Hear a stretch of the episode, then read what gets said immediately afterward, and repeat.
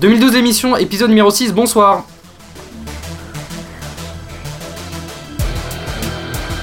Nous sommes le mercredi 9 novembre 20h15 et aujourd'hui nous recevons enfin notre premier candidat à la présidentielle et c'est lui. Ce soir, Maxime Werner, candidat des jeunes à l'élection présidentielle. Candidat des jeunes Hein? Et c'est qui ce Maxime Werner? Eh ben on en parle dans 30 minutes. J'allais oublier, la semaine prochaine on reçoit Frédéric Nious, le candidat de la ruralité. Envoyez déjà toutes vos questions au 09 72 11 0020 et le 30 novembre on recevra le nouveau président des jeunes socialistes ainsi qu'un secrétaire national des jeunes UMP. L'équipe de 2012 émission est composée de Greg euh, qui n'est pas là pour la première partie, de Philippe Michel qui est là pour la première partie, Bonjour de Xil Bonjour. et de moi-même, les Meb. Ariane arrivera dans la deuxième partie de l'émission pour interviewer Maxime Werner et juste avant on passe aux questions de l'émission.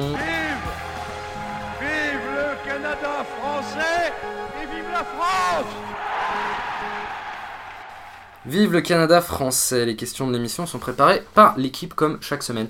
Xil, tu commences. Ok, euh, eh bien. Aujourd'hui, euh, ce que j'aimerais aborder avec vous, c'est la question des alliances. Si le Parti socialiste gagne, ce qui semble quelque peu probable à la prochaine présidentielle, si François Hollande gagne, il semble acquis qu'il gouvernera avec les radicaux de gauche et avec les Verts. Et ce, même si les négociations avec ces derniers autour du nucléaire s'annoncent de plus en plus compliquées. Mais qu'en est-il des autres alliés potentiels du PS Jean-Luc Mélenchon et le parti de gauche prendront-ils part à un gouvernement dirigé par un François Hollande qui ne partage pas leur projet de société? Alliance avec le Modem est-elle envisageable Euh, Au vu des derniers sondages, d'ailleurs, Modem, Vert et Jean-Luc Mélenchon semblent avoir un poids équivalent en termes d'intention de vote à la prochaine présidentielle. Plus accessoirement, la candidature de Jean-Pierre Chevènement est-elle une manière de s'assurer qu'on ne l'oublie pas en cas de victoire de la gauche? Euh, Et après les petites amabilités entre François Hollande et Dominique de Villepin, est-il envisageable de voir ce dernier soutenir ou même rejoindre un gouvernement de gauche? Enfin, plus généralement, pensez-vous qu'une grande alliance hétéroclite manquerait de cohérence et de projets communs, ou que ce serait un moyen de s'assurer, à un moment où la crise économique pousse l'arrivée de gouvernements d'union nationaux euh, en Grèce et en Italie, euh, que les forces des uns combleront les faiblesses des autres? Je vous écoute. Des, les, des alliances du PS, c'est de ça dont on va parler dans la première question. Euh, Philou, je te la- Philippe, je te laisse parler là. Euh, alors, sur les alliances euh, du Parti socialiste euh, dans le cadre des présidentielles, moi je pense que, comme tu l'as dit en introduction, il faut considérer qu'il y a les, alliés qu'on peut qualifier de naturels, que sont donc les radicaux de gauche, les Verts. Alors maintenant, en ce qui concerne les Verts, est-ce qu'ils vont aller jusqu'au bout? C'est-à-dire, est-ce qu'ils vont prendre- passer, ils vont présenter un candidat ou passer une alliance? Constituer un groupe parlementaire à l'Assemblée nationale. Euh, je pense que les négociations qu'on est en train de voir actuellement euh, s'engager sur la question nucléaire euh, montrent que les négociations vont être difficiles. Donc la plateforme de programme entre les Verts et le Parti socialiste, euh, c'est pas qu'elle est mal engagée, mais je pense quand même qu'il y a entre un parti de gouvernement qui est le Parti socialiste et un parti écologiste très vert, euh, avec un candidat potentiel, je vois plutôt un, un- un- un parti vert euh, pour le deuxième tour, qui accepterait donc euh, de se rapprocher du Parti socialiste. Maintenant, concernant euh, les radicaux de gauche, je vois pas de problème. En ce qui concerne le front de gauche, là, honnêtement, aujourd'hui, on le savait avant que François Hollande soit le, candidat du Parti socialiste. Euh, Mélenchon n'a pas beaucoup de sympathie pour la social-démocratie. Euh, clairement, je pense qu'il va être sur une position très radicale.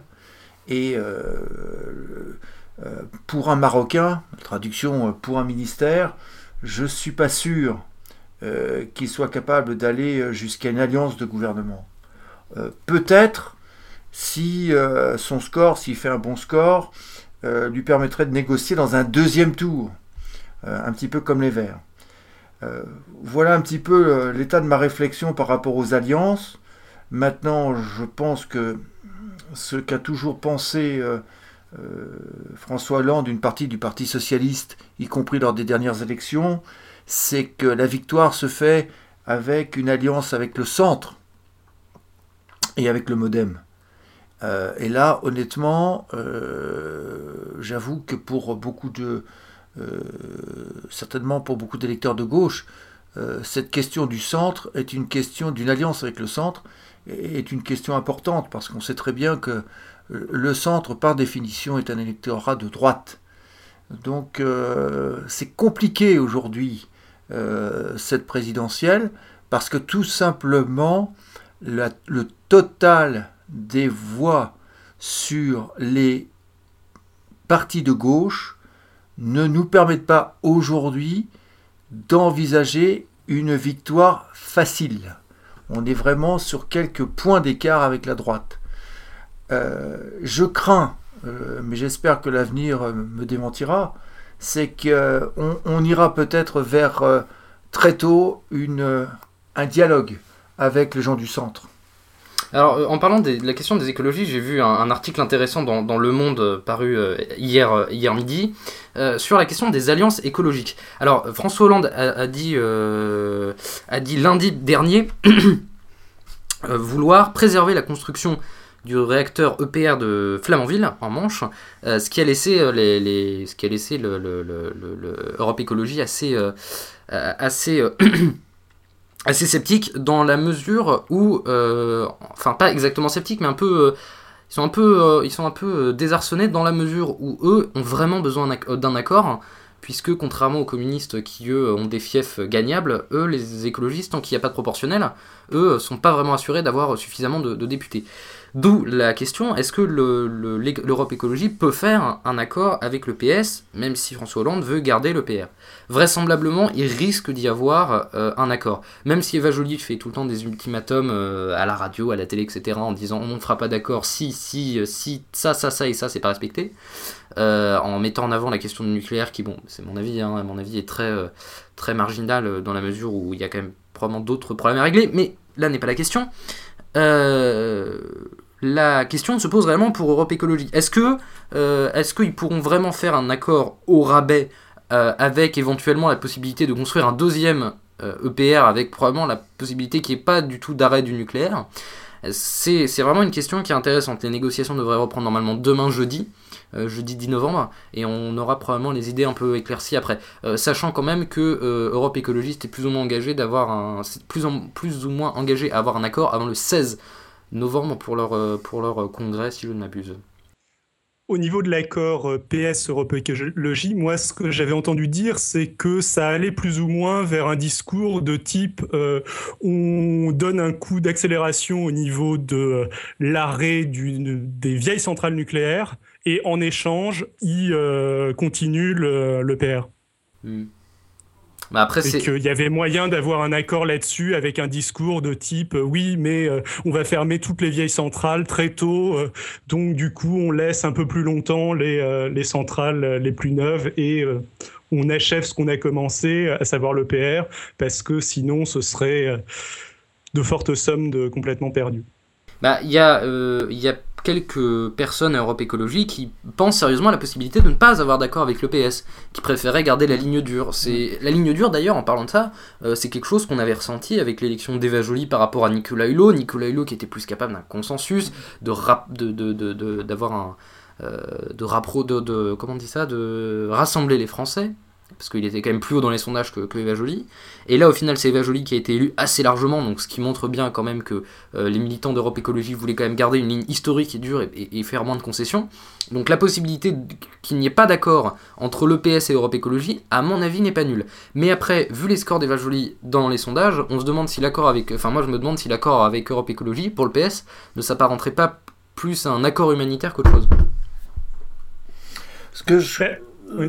Historiquement, en, deux mots, historiquement, les Verts ont toujours été faibles à euh, l'élection présidentielle. Mais euh, généralement, ils font de meilleurs scores aux européennes, aux législatives, etc. Donc je pense que malgré tout, le PS doit voir à un petit peu plus long terme, parce que trop snobber euh, les Verts ou Europe Écologie maintenant pourrait se retourner contre lui dans de prochaines élections. concernant les Verts, on a toujours Euh, je partage ton analyse hein, concernant euh, euh, les résultats de- de- des écologistes dans les élections nationales. Très tôt, les Verts se sont posé la question de savoir quelle était leur stratégie pour les présidentielles. Est-ce qu'on envoie un candidat ou est-ce qu'on négocie tout de suite pour avoir un groupe parlementaire élargi leur permettant de, peser dans la prochaine Assemblée nationale? Pour revenir à, la question euh, des Verts et de l'alliance avec le PS, euh, ce que disait euh, le MEB, et qui me paraît tout à fait intéressant, c'est qu'en fait, aujourd'hui, les Verts, je pense qu'ils se positionnent sur une position beaucoup plus, non pas radicale, mais beaucoup plus verte, dans le sens où là, ils ont, ils ne veulent pas échanger des mégawatts contre des circonscriptions. Je pense que ça serait une erreur politique majeure euh, de limiter euh, la question de la relation euh, politique entre les Verts et le Parti socialiste d'un échange de circonscription contre un deuxième EPR. Parce que l'écologie ne se limite pas à la question de l'EPR et de la filière nucléaire. C'est ce que je disais. Euh, donc je, pense que là, ça serait une erreur politique de la- pour les Verts de limiter la question énergétique euh, euh, aux Verts. Je pense qu'il faut qu'aujourd'hui, euh, sur toutes les questions euh, qui sont euh, euh, l'énergie, l'économie durable, euh, le projet de société, euh, les relations sociales, la nouvelle économie, euh, il faut qu'il y ait une plateforme politique euh, plus large entre les socialistes et les écologistes, et euh, surtout qu'on ne limite pas euh, la relation entre le Parti socialiste et les Verts sur la seule question de l'énergie nucléaire. Un dialogue avec le modem, est-ce que c'est possible? Euh, un peu, si je- personnellement, je, je- je suis personnellement, je pense que ce serait une erreur politique. Pourquoi? Parce que euh, un dialogue avec le MoDem aujourd'hui serait une euh, euh, brouiller euh, le message politique de gauche. Que quelque part tactiquement, entre le premier et le deuxième tour, se pose la question d'un gouvernement et de gagner la présidentielle, ça seront, ce seront les gens du centre qui se détermineront. Mais aujourd'hui, d'autant plus quand on voit ce que ce qu'est la nébuleuse du centre, je vois qu'aujourd'hui, que le modem avec Bayrou, euh, je pense que ce serait une erreur politique de rentrer dans, une, euh, dans un dialogue de plateforme, de programme, d'alliance. euh, ce serait prématuré. De toute façon, euh, Tout- Hollande tout arrive. suite. Oui. Ce, ce serait prématuré tout de suite, Oui, bien donc sûr. ce serait envisageable euh, Mais, euh, entre les deux tours. Bah oui, oui, je pense que quelque part, euh, la situation du, du premier tour, euh, si elle est, elle est favorable pour le Parti socialiste et sur lequel, euh, pour avoir cette majorité, on a besoin euh, de forces complémentaires sur une plateforme politique euh, de gouvernement, il est tout à fait normal que là, on s'ouvre et qu'on s'ouvre éventuellement au modem ou à un parti du centre. Mais c'est prématuré aujourd'hui. Pourquoi? Parce que, rappelez-vous ce qu'avait été la dernière campagne électorale avec Ségolène, et à un moment s'est posé à gauche la question euh, de l'ouverture au centre. Je pense qu'il ne faut pas brouiller le message de gauche. Le message de gauche est un message qui est avant tout social, est avant tout un message euh, propre aux valeurs de gauche et que quelque part, s'il y a des centristes qui estiment que pour beaucoup de ces valeurs, il y a une plateforme de gouvernement, pourquoi pas d'alliance dans le cadre euh, euh, d'un futur gouvernement ou en tout cas de gagner les présidentielles, mais pas avant un premier tour. Les forces de gauche ont leur identité. Je pense que s'il y a un travail à faire à gauche, c'est bien avec les Verts, c'est bien avec euh, les partis de gauche, mais en tout cas, c'est prématuré de discuter avec les gens du Modem. Mais plus généralement, enfin, plus politiquement, je pense de toute façon que ce serait du perdant-perdant de s'allier avant le, avant le premier tour, dans le sens où ça réduirait à la fois le spectre du Parti socialiste, dans le sens où il perdrait des gens à gauche, mais ça réduirait aussi le spectre du modem, parce qu'en n'apparaissant plus comme une alternative, mais comme un supplétif, euh, je, je, pense qu'il perdrait pas mal d'électeurs. Euh, oui, je, je, partage ton analyse. Au premier hein. tour. Oui, moi je, je, partage tout à fait ton analyse. Et de toute façon, François Hollande est capable de ratisser des voix du centre. Oui, c'est vrai. Euh, alors, peut-être rapidement, ma petite euh, question bonus. Chevènement, c'est juste un barreau d'honneur pour essayer de, se, de récupérer un Marocain par la suite ou il y a quelque chose de plus derrière? Non, je crois que je crois qu'à mon avis, il veut, il veut faire une petite dernière avant de avant de, mourir. Non, je sais pas. Euh, ce, qui est, quand même bizarre avec Chevènement, c'est que le fait qu'ils disent, si j'ai bien compris, hein, je, me, plante peut-être gravement, mais moi j'ai l'impression qu'il dit la sortie de l'euro. Euh, et s'il dit la sortie de l'euro, ça paraît quand même assez incompatible avec le programme PS quand même. Oui, oui, bien sûr, bien sûr, c'est incompatible, mais euh, quelque part, euh, je pense qu'en ce qui concerne le chevènement, euh, il représente euh, euh, un électorat qui aujourd'hui se retrouve pour partie derrière Montebourg, pour partie derrière Mélenchon. quelque part, ce patriotisme exacerbé de chevènement a, a, une place à gauche. Est-ce que pour autant il, pèse dans l'opinion publique pour aller jusqu'à une candidature. Euh, moi, je, reste sur une analyse de l'ancienne euh, présidentielle, la dernière présidentielle. Euh, je crois que la, défaite de la gauche et, et, même la défaite de Jospin, ça a été la multiplication des candidatures. Donc euh, Taubira, Chevènement, trop de candidatures euh, ont tué la candidature euh, du Parti socialiste. Alors pour oui, vas-y, termine. Tu voulais terminer? Donc, donc, par rapport à la question qui était posée, c'est quid de Chevènement dans une candidature? Je pense que quelque part il fait un tour de piste, mais il n'ira pas plus loin. On va répéter la question. Alors, une grande alliance autour du PS, est-ce que c'est possible? Oui, non Exil je pense, mais bon, j'ai l'impression qu'on va être à peu près tous d'accord. Je, pense que c'est possible euh, au second tour. Je, pense que le PS pourrait avoir intérêt si les deux acceptent à négocier à la fois avec le modem et à la fois avec le parti de gauche, parce que ce serait une, manière de s'assurer que ces deux alliés s'annulent l'un l'autre et euh, qu'au final, euh, c'est bien leur ligne qui, euh, euh, qui est le, celle qui est suivie, ce, serait aussi une manière euh, de se dédouaner, c'est-à-dire en étant allié avec ces deux, avec un modem beaucoup plus rigoureux et économiquement et un parti de gauche, on va dire, beaucoup plus dépensier, les erreurs éventuelles pourraient justement être attribuées aux pressions des, alliés du PS et non pas véritablement au PS. Donc je pense qu'ils vont sans doute partir entre les deux tours vers euh, cette grande alliance et, que c'est pas forcément trop mauvais et euh, par contre pas avant parce que ce serait euh, ce serait suicidaire pour le coup. même avis. Alors là ma question, à moins que tu veuilles poser ta question maintenant, on va poser la mienne. Alors on a vu les dernières actualités, on a vu le G20 qui s'est pas super bien passé mais qui était super classe avec l'interview de Sarkozy et d'Obama, plus 5 points dans les sondages avec un président à 37% maintenant si je ne m'abuse. Euh, un slogan de campagne en forme de je vais vous casser les couilles, donc votez pour moi. Hein. c'est euh, l'idée de la rigueur, euh, le président de la rigueur, le président protecteur, donc il faut voter pour Sarkozy. une rhétorique du PS qui commence à devenir un peu incohérente, une campagne de Hollande qui s'essouffle un peu. Est-ce qu'on n'est pas en train d'assister au début de la réélection de Sarkozy là?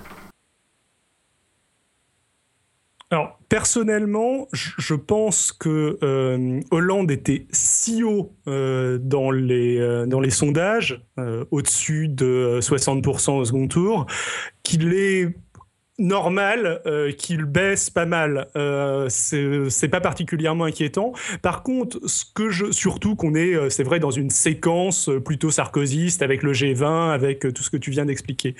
par contre, ce que je trouve plus inquiétant par la suite, c'est des déclarations de Hollande type je ne suis pas un contre-président, je suis le prochain.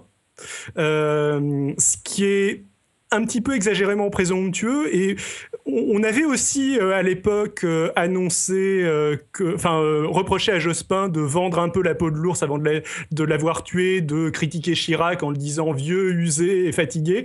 Bah, j'ai un peu l'impression que Hollande est en train de faire les mêmes erreurs. Je pense qu'il est tellement haut qu'il gagnera quand même très vraisemblablement. Mais ah, c'est pas sûr. Attends, tu es en train de niquer le suspense pour les prochaines émissions. non, c'est pas sûr, mais bon, c'est mon avis. Bah, c'est quand même possible. La, réélection de Sarkozy redevient quand même possible. C'est possible, mais c'est peu probable. Mais attendez, attendez les amis, là, il faut, quand même rester dans la réelle politique.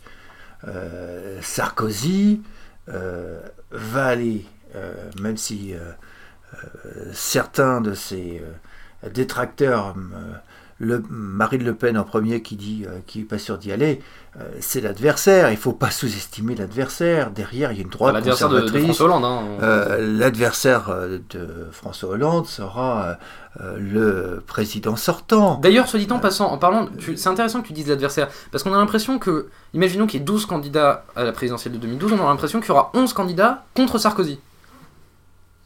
Euh, oui, mais euh, quelque part, 11 candidats contre Sarkozy, je pense que c'est une, c'est une possibilité dans le sens où c'est tout à fait normal qu'on soit contre le président qui est en place.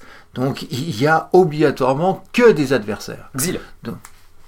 Ah, d'un autre côté, euh, il est possible euh, que ce soit ça, et je, pense en effet que Sarkozy est susceptible de l'utiliser pour lui. Euh, euh, c'est-à-dire le, côté victimisation, seul contre tous, etc. C'est pas forcément une, bonne stratégie, mais oui, vraisemblablement. Enfin, là, tel que c'est parti, tout le monde a un discours anti-sarkozyste. Peut-être Christine Boutin un peu moins et encore. Ah, et encore, hein, elle, parle quand même de la France meurtrie, etc. etc. Euh, je voulais poser une question, mais je ne m'en souviens plus. Oui, est-ce que c'est probable Est-ce que c'est, est-ce qu'il y a juste une once de probabilité que Sarkozy ne se représente pas en janvier? S'il chutait euh, encore plus euh, dans les sondages que euh, qu'il y a, enfin, s'il est à 30% d'intention de vote contre François Hollande au second tour, ce qui n'est pas complètement exclu, mais ce qui est très très très improbable, je pense que oui, il serait susceptible de pas se représenter. Mais bon, c'est de l'ordre de moins de 1% de chance. Est-ce que, est-ce que d'ailleurs, à mon avis, je pense que c'est une question intéressante. Est-ce que la réélection de Sarkozy dépend de lui? Ou est-ce qu'on peut imaginer que la réélection de enfin que Sarkozy n'a plus les cartes en main pour assurer sa réélection et qu'il doit faire du mieux qu'il peut, et du mieux qu'il peut, je vais y arriver, euh, mais qu'ils doivent espérer euh, que la crise s'améliore ou s'aggrave d'ailleurs, parce que dans, tout, dans les deux cas il en sort gagnant et que euh, François Hollande se casse la gueule. Est-ce qu'on peut, est-ce qu'on peut, est-ce qu'on peut utiliser cette grille de lecture là et, si les poules avaient, avaient des dents Non, je pense qu'il faut vraiment qu'on soit beaucoup plus euh, je dirais pas politicien, mais qu'on soit quand même beaucoup plus sérieux concernant l'analyse politique.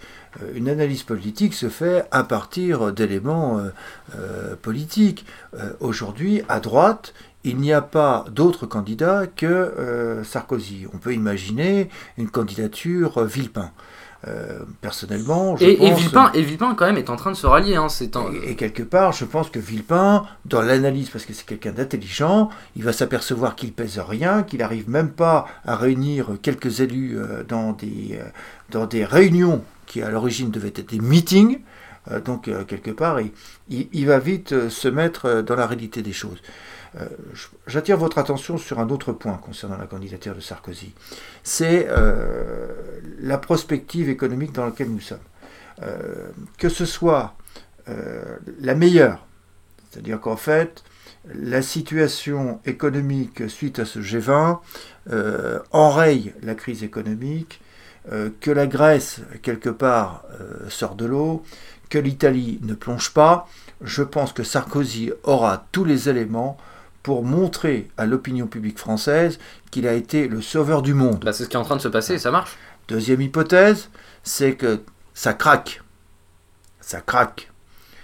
Euh, malheureusement, moi je suis aujourd'hui extrêmement prudent concernant la situation économique. Je pense qu'on peut arriver euh, très rapidement dans une situation euh, économique critique parce que je ne suis pas sûr de ce qui se passe ou de ce qui va se passer en Grèce. Je crains l'effet domino sur la Grèce, le Portugal et aujourd'hui l'Italie. Et que quelque part, dans cette, euh, dans cette perspective noire pour l'économie mondiale, celui qui va être légitimement en situation de dire je suis là, je maintiens le cap, ce sera euh, Nicolas Sarkozy. Pourquoi? Parce qu'il ne faut jamais oublier qu'en période de crise, il y a un réflexe légitimiste. C'est-à-dire que les électeurs, quand il y a sa tangue, ils vont se rallier au chef. Et que quelque part, je pense que euh, le petit Bonaparte euh, de l'Élysée euh, sera capable de remobiliser son, camp et au-delà de son camp pour dire qu'en fait, bien évidemment, la gauche ne sera absolument pas capable de gérer la crise et qu'il n'y a que lui euh, qui pourra sortir le pays de l'ornière. Enfin, le PS, le PS l'aide un peu, hein, parce que quand on voit les réactions de François Hollande et de Michel Sapin face au plan, c'est pas très, pas très glorieux. Tout à fait, tout à fait. Donc ça veut bien dire qu'on est en remorque. La gauche est en remorque par rapport au G20, par exemple. Donc il aurait fallu être beaucoup plus offensif, ou en tout cas faire des contre-propositions, mais des contre-propositions chiffrées qui soient capables d'être euh, euh, programme contre programme. D'ailleurs, d'ailleurs, soit dit en passant, soit dit en passant, il y a une phrase qui m'a fait halluciner, c'est celle de Michel Sapin, donc, qui est le, le, grand économiste Manitou du, du, PS, qui dit on aura un programme chiffré en temps voulu. Mais c'est pas le moment de faire en temps voulu. Enfin, c'est vrai qu'il faut prendre de temps pour faire un, programme et que l'UMP n'en a pas d'ailleurs euh, pour l'instant. Enfin, pas de programme pour 2012, hein, il l'a pas annoncé officiellement. Et, c'est toute la, la difficulté de l'exercice. C'est-à-dire qu'en fait, le président qui est en charge euh, de l'État et du gouvernement et de la France. Aujourd'hui, il s'appuie sur un gouvernement, il s'appuie sur un Premier ministre pour faire une politique. Pour faire une politique. Ce qui veut dire, c'est que quelles que soient les, situations dans lesquelles nous allons être exposés dans les semaines qui viennent, de toute manière, Sarkozy générera à son profit une situation d'être le sauveur. Il se présentera en sauveur. Donc, pour moi, il n'y a, pas de doute. Il, part à l'élection et dans les scénarios positifs, scénarios catastrophiques ou scénarios, positifs, de toute manière, il sera euh, à la barre euh, pour représenter la droite aux prochaines élections. Tu avais une question, euh, Philippe? Oui, moi j'ai une question parce que je ne dis pas que je fais partie de ceux, ceux qui s'intéressent à la vie publique et à la vie politique. Euh, je, fais partie de ceux qui avons été, et, j'emploie volontairement le thème, traumatisés par ce qui s'est passé en 2002 avec euh, un deuxième tour où euh, n'apparaissait pas le candidat de l'alternance, c'est-à-dire un, candidat de gauche. Je veux en arriver au cas de Marine Le Pen. je pense qu'il faut quand même, encore une fois, rester extrêmement vigilant. Quand je dis vigilant, il faut vraiment être en alerte sur ce sujet. Parce que euh, je vous rappelle que la candidate du pouvoir d'achat aujourd'hui génère dans euh, les classes que l'on qualifiait avant dans une phraséologie de gauche, les classes laborieuses, aujourd'hui elle a un écho extrêmement populaire. Et euh, je crois que l'extrême droite et Marine Le Pen, le Pen restent une, une candidate qui est à l'affût, euh, qui quelque part aujourd'hui est capable euh, de défendre la laïcité, euh, qui, est qui, est capable de... D'ailleurs, selon Elisabeth Badinter, c'est la seule à le faire. Hein. donc, je, trouve qu'elle ratisse très très large. Et en voulant ratisser très très large, je me souviens qu'une certaine, une certaine élection présidentielle, on attendait un candidat de gauche et euh, c'est Jean-Marie Le Pen qu'on a vu au deuxième tour. Je voudrais pas que ça nous arrive euh, de nouveau. Voilà, euh, cette inquiétude, j'ai tendance à dire que je la regarde un petit peu euh, à la loupe, c'est-à-dire que j'ai l'impression que est-ce que je grossis le trait ou pas, ou est-ce que vous-même vous partagez cette, cette, ce, ce risque Le Pen au, deuxième tour pour la prochaine présidence c'est pas inenvisageable, on verra, mais on verra comment ça va évoluer. Mais je, le vois plus comme un risque pour euh, la droite, euh, pour euh, Sarkozy, qu'un risque pour la gauche. Même avec l'éventuelle candidature à laquelle je crois pas non plus au final de, Jean-Pierre Chevènement, je, je, je, pense pas que euh, François Hollande euh, ne passera pas au second tour.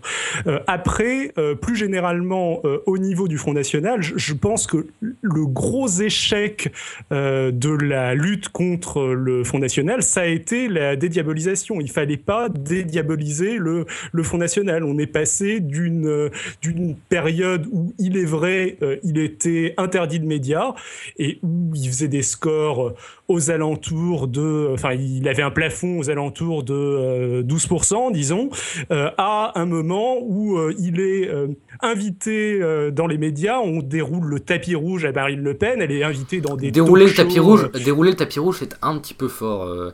si tu fais référence par exemple à des paroles et des actes, ou je crois que tu faisais référence au Grand Journal, non? Oui, euh, mais enfin, euh, dérouler le tapis rouge, c'est un petit peu exagéré, mais on, la voit dans enfin euh, tout un tas d'émissions qui sont qui ne sont même pas forcément politiques. C'était inenvisageable de voir Jean-Marie Le Pen dans ce dans ce genre d'émission il y a il y a 10-15 ans. Enfin.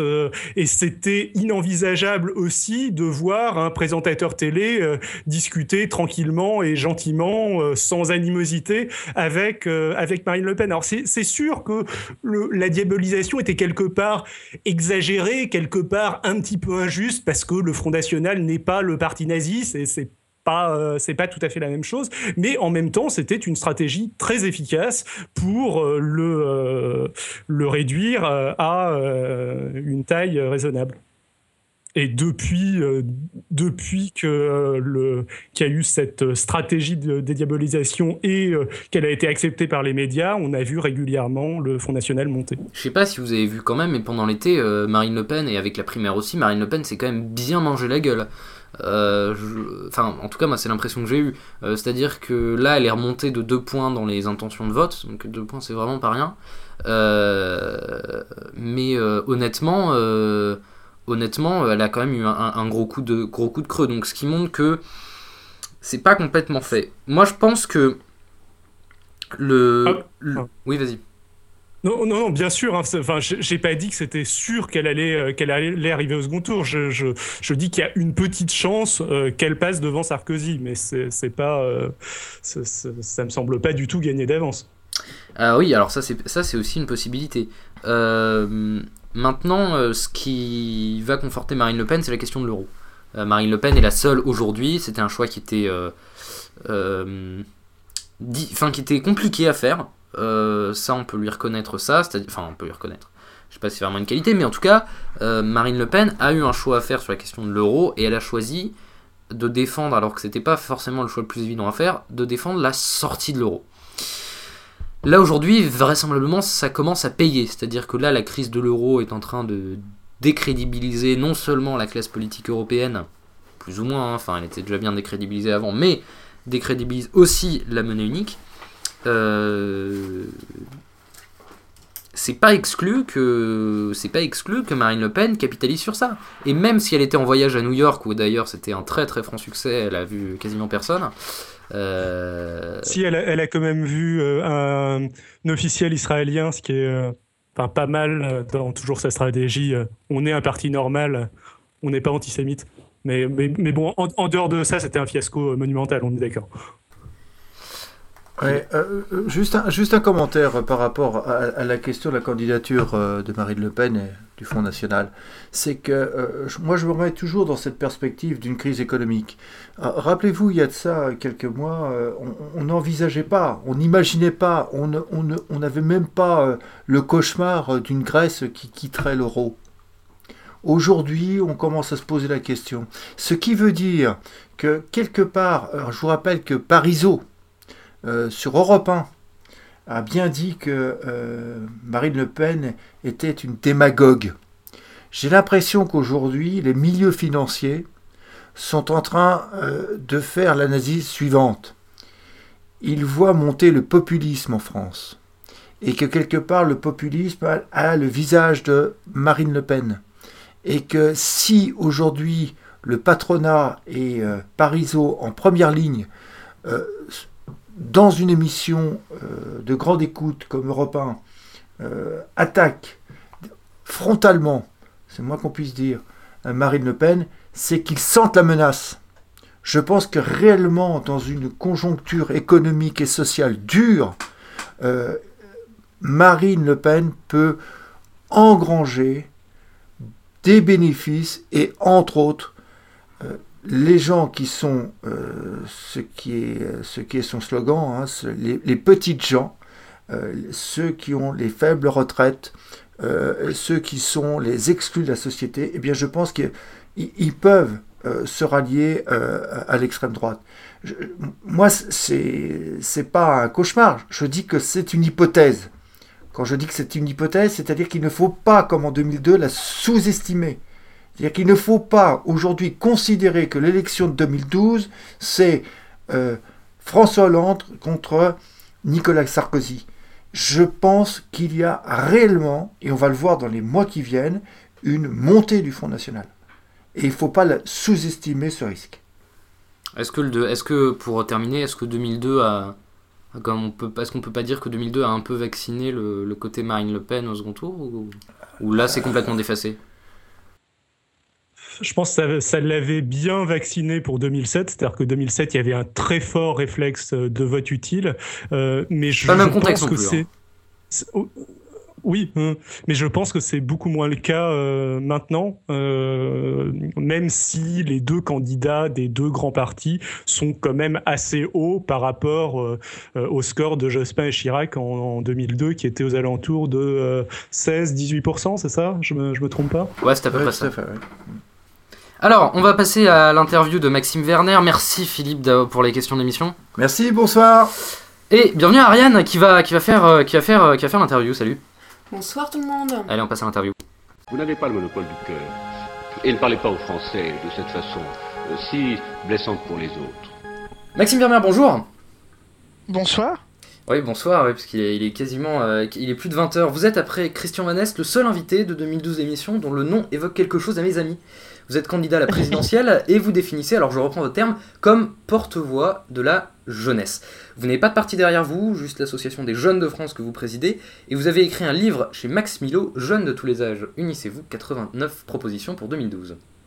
Et alors forcément, la première question qui nous vient à l'esprit, pourquoi un candidat de la jeunesse? Bah, à mon avis, parce qu'on n'entend pas du tout la jeunesse à la fois comme force sociale, parce que nous sommes les Français de demain en tant que moins de 30 ans, et puis comme état d'esprit. C'est ce que dit Camus, la vraie générosité envers l'avenir consiste à tout donner au présent. Pour moi, c'est un vrai leitmotiv, et en même temps, c'est le meilleur plan de relance, je crois. Donc j'essaye de faire des propositions, vous l'avez dit, il y en a 89 dans mon manifeste, pour que une politique publique de la jeunesse et du lien entre les générations soit mise en place dès 2012. Et pour cela, euh, je ne fais pas Nicolas Hulot, je ne vais pas faire signer des candidats en bas d'une feuille. On sait bien que ça marche pas forcément. Je vais devant les Français pour que les Français l'exigent, le demandent. Hmm, Et vous pensez sérieusement être élu président de la République? Ah non, moi je me présente pas pour être président de la République le, le matin en me rasant, c'est pas à ça que je pense. Ce à quoi je pense, c'est comment faire pour à la fois être utile, pas seulement à la société d'aujourd'hui, mais à celle de demain, et surtout comment faire pour que le prochain président de la République fasse cette politique publique de la jeunesse? Alors certains de nos auditeurs ne vous connaissent pas, on va tâcher de vous faire connaître, ça vous va? Allez, je vous suis. Alors, Maxime Vermeer, 22 ans, euh, vous avez eu 22 ans le 11 septembre. D'ailleurs, quelqu'un qui ne lit pas le journal officiel tous les jours aurait pu se dire en écoutant cette émission, 22 ans? Mais je croyais que l'âge limite pour se présenter à la présidentielle c'était 23. Eh ben non Vous avez fait modifier la loi en avril dernier et maintenant la, da- la- la date limite est 18 ans. Vous vous êtes fait faire une loi sur mesure, c'est incroyable. Non, justement, vous savez, euh, le jour de mes 18 ans, je me suis présenté aux élections municipales. Et j'avais promis de faire une loi pour que les 4 millions d'électeurs qu'on appelle à voter, et qui traînent un peu des pieds, hein, les jeunes traînent des pieds pour aller voter, mais dont on dit vous n'êtes pas majeur euh, politiquement, si vous voulez, puisque vous pouvez pas voter. Enfin, vous pouvez voter, mais vous pouvez pas vous présenter. Je voulais que cette loi change. Je voulais lancer un signal très fort envers les jeunes pour qu'ils puissent s'engager dans la vie politique, pas forcément dans les partis, mais porter des idées. Et puis je voulais qu'on arrête de voir la politique comme euh, toujours la victoire, euh, comme vous me disiez tout à l'heure, comme quoi tous les candidats à la présidentielle voudraient être président de la République.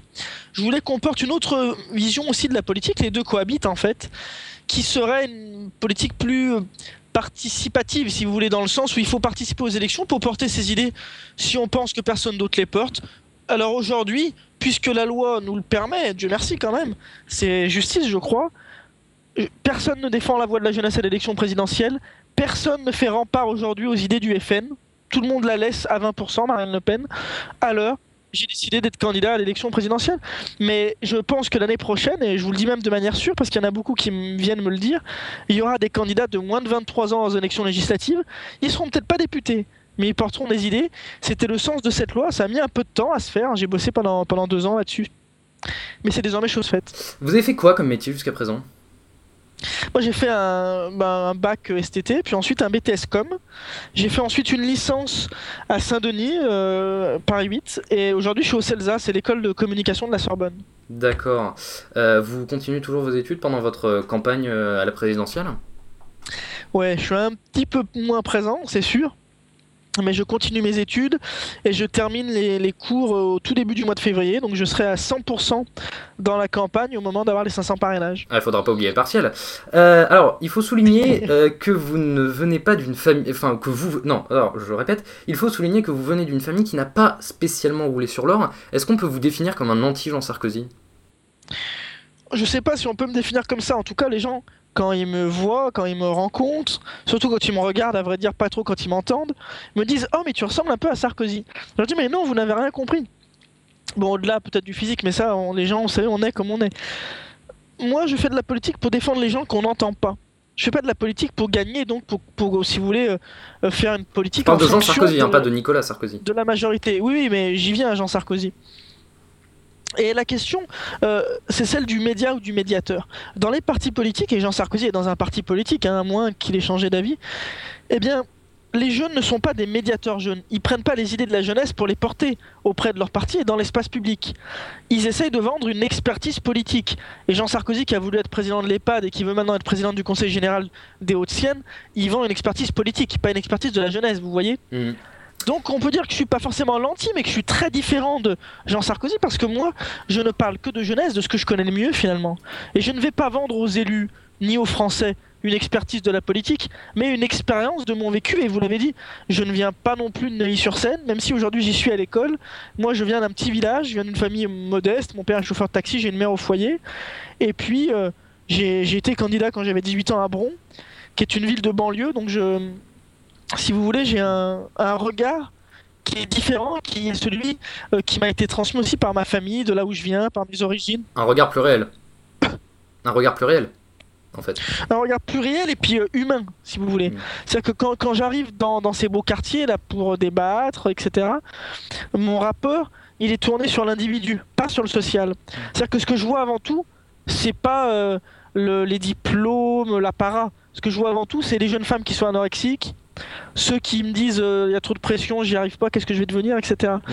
Donc c'est, ça m'a marqué, oui en effet, ça a marqué mon engagement politique parce que je viens d'une famille qui est pas du tout dans la politique et euh, si vous voulez, leur engagement humain auprès des gens qu'ils ont toujours eu, moi je l'ai converti, si vous voulez, en, en engagement politique. Alors Greg, euh, Greg Exil, vous avez commencé à intervenir dans cette interview, et c'est à toi Greg. Alors bon, vous êtes euh, candidat à la présidentielle, mais vous n'avez pas vraiment l'ambition de devenir président, mais on va quand même vous poser une question sur si vous étiez président. Greg. En, en, mai 2012, vous êtes élu président. Quelle est votre première mesure? Ma première mesure, euh, parmi d'autres, parce qu'il y en a plein, mais elle concernerait l'autonomie, elle serait de créer une fondation pour le permis de conduire, où toutes les grandes entreprises de la route euh, mettraient des billes à hauteur de leur part de marché sur le territoire. Elle contribuerait pour notamment mettre en place des auto-écoles d'intérêt général dans toute la France, pas publiques, hein, associatives, mais d'intérêt général, où il y aurait le même prix, la même qualité de formation, le même délai pour le repasser, et aussi pour financer à tous les jeunes de 18 ans au moment de la JAPD, on leur remettrait, enfin plutôt de la journée défense et citoyenneté, un passeport mobilité qui correspondra au forfait de 20 heures dans ces auto-écoles. Alors on reviendra sur euh, vous et votre campagne, et notamment sur la question des 500 parrainages tout à l'heure. Mais d'abord, on va revenir sur la question de la jeunesse. est-ce que vous défendez seulement les jeunes? Non, je défends, euh, comme on l'a dit tout à l'heure, les jeunes de tous les âges. Ça veut dire cet état d'esprit, celui de l'ouverture, celui de l'ouverture sur le monde, mais aussi de l'ouverture à l'autre. C'est-à-dire tout l'inverse du discours assez dominant, en fait, je dois dire, y compris à droite, à gauche et ailleurs, et surtout ailleurs d'ailleurs, à l'extrême droite pour ne pas te citer, euh, du renfermement sur soi, du repli, et finalement du rejet de l'autre et du rejet de sa propre estime. Moi, ce que je dis, c'est on doit rentrer dans, dans l'action aujourd'hui. On peut plus, et regardez les politiques qui sont en train d'être mises en place d'ailleurs, politiques de rigueur. Face à la dette, il y a deux solutions. Soit on se replie, c'est la totale rigueur, mais ça va pas créer de l'innovation, ça va pas créer de l'emploi pour les jeunes, donc pour l'avenir, ça va pas nous permettre de cotiser pour les retraites de nos aînés. Ou soit on recrée du lien, notamment entre les générations, entre les territoires, entre les classes sociales. On redonne des moyens, mais avec intelligence et avec un projet, un but, pour former nos jeunes et pour les intégrer à la société, pour prendre l'intelligence qu'elle a leur, la sensibilité qu'elle a leur, leur expérience. Et au final, on recrée une société beaucoup, avec beaucoup plus d'échanges, donc d'économie. Euh, Par exemple, vous dites que jeune c'est un état d'esprit. Est-ce qu'on peut dire que Stéphane Hessel est un jeune? Stéphane Hessel, c'est un des plus jeunes de notre pays aujourd'hui. Hmm. Parce que je connais des jeunes, Stéphane Hessel a plus de 90 ans, mais qui sont bien moins jeunes dans l'esprit que lui. Et la chance qu'on a dans ce pays aussi, c'est d'avoir des aînés qui ont vécu des choses terribles. Et moi, je pense souvent à eux, j'en rencontre régulièrement, et ça me fait beaucoup de bien, et ça me motive encore plus à aller au, au fond de cette aventure.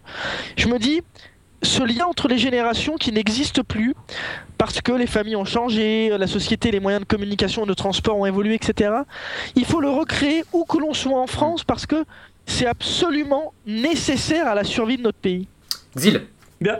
Justement, ces jeunes indignés qui occupent, la dé- qui occupent la défense, vous les comprenez? Vous avez un message pour eux? Ah oui, je les comprends, je suis passé les voir l'autre soir ce week-end, et le message que j'ai à leur faire passer, c'est j'entends votre indignation, maintenant il faut se révolter. Se révolter, ça veut pas dire taper sur tout ce qui bouge.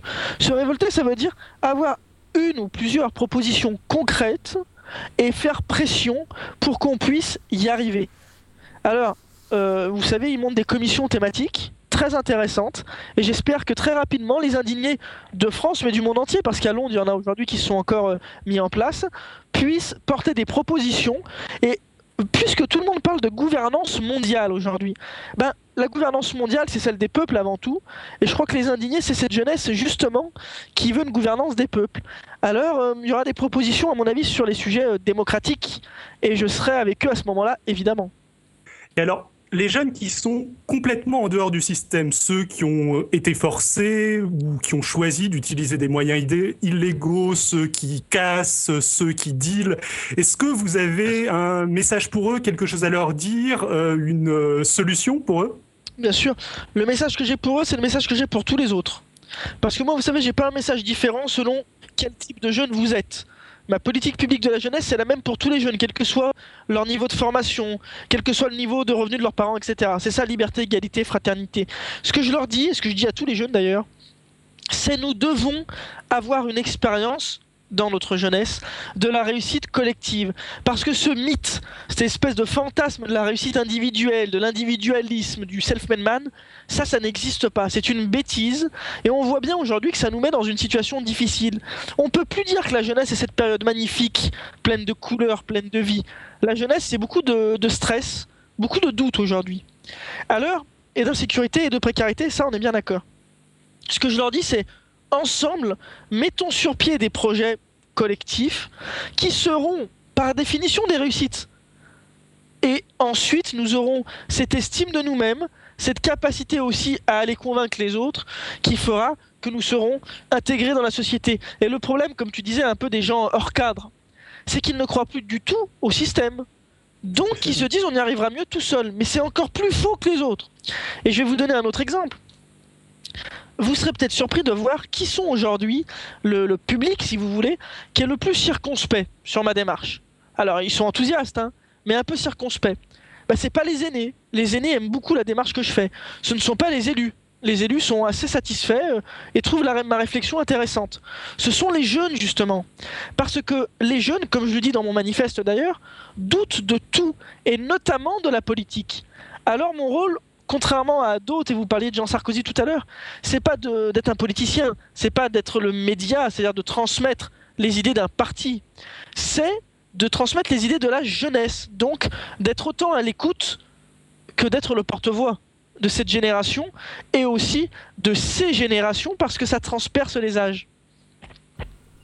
Très bien. Su- su- Sur un autre sujet, je vous sentais déjà euh, inspiré sur ce sujet-là précédemment. Euh, Qu'est-ce qu'il faut dire aux gens qui se tournent vers euh, le FN, le bloc identitaire ou ces partis extrémistes Ben, vous savez déjà, il n'y a pas que des vieux. hein. Il y a beaucoup de Oui, jeunes oui, qui au Front fait, oui. National. Elle est numéro un chez, chez- Il faut leur dire deux choses. Primo, il ne faut jamais laisser un territoire sans responsable politique. Vous savez, depuis un mois, je fais le tour des dix départements où Marine Le Pen est le plus haut. J'ai fait un appel pour la liberté, l'égalité et la fraternité à Hénin-Beaumont. J'en ai fait un à Vitrolles, un à Toulon, un à Caluire, devant la maison où ils ont arrêté Jean Moulin. J'en ai fait un hier à Nancy et je vais continuer. Pour leur dire quoi aux gens? Pour leur dire, vous savez, je comprends votre détresse. hein.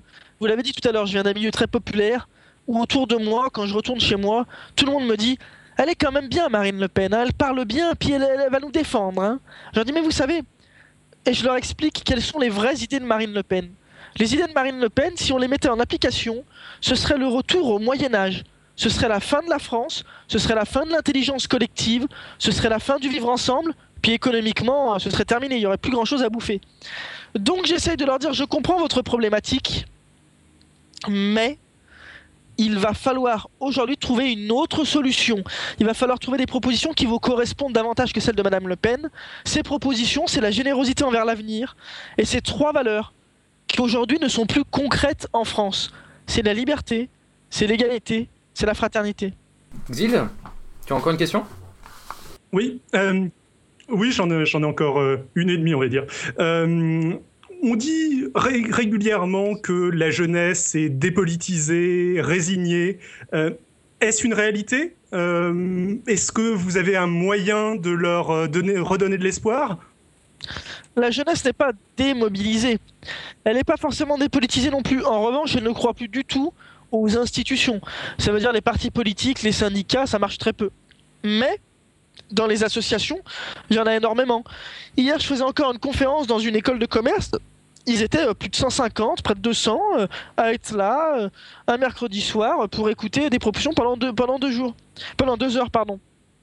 Donc, il y a quand même cette, optique, si vous voulez, de sensibilisation, mais aussi de conscience citoyenne. Les jeunes ont une conscience citoyenne. Maintenant, ce que je leur dis, c'est leur rapport au collectif. Je suis là aussi pour euh, essayer de leur apporter des solutions, des questionnements là-dessus, et leur rapport au temps et à l'espace. On est tous dans un territoire commun, la France.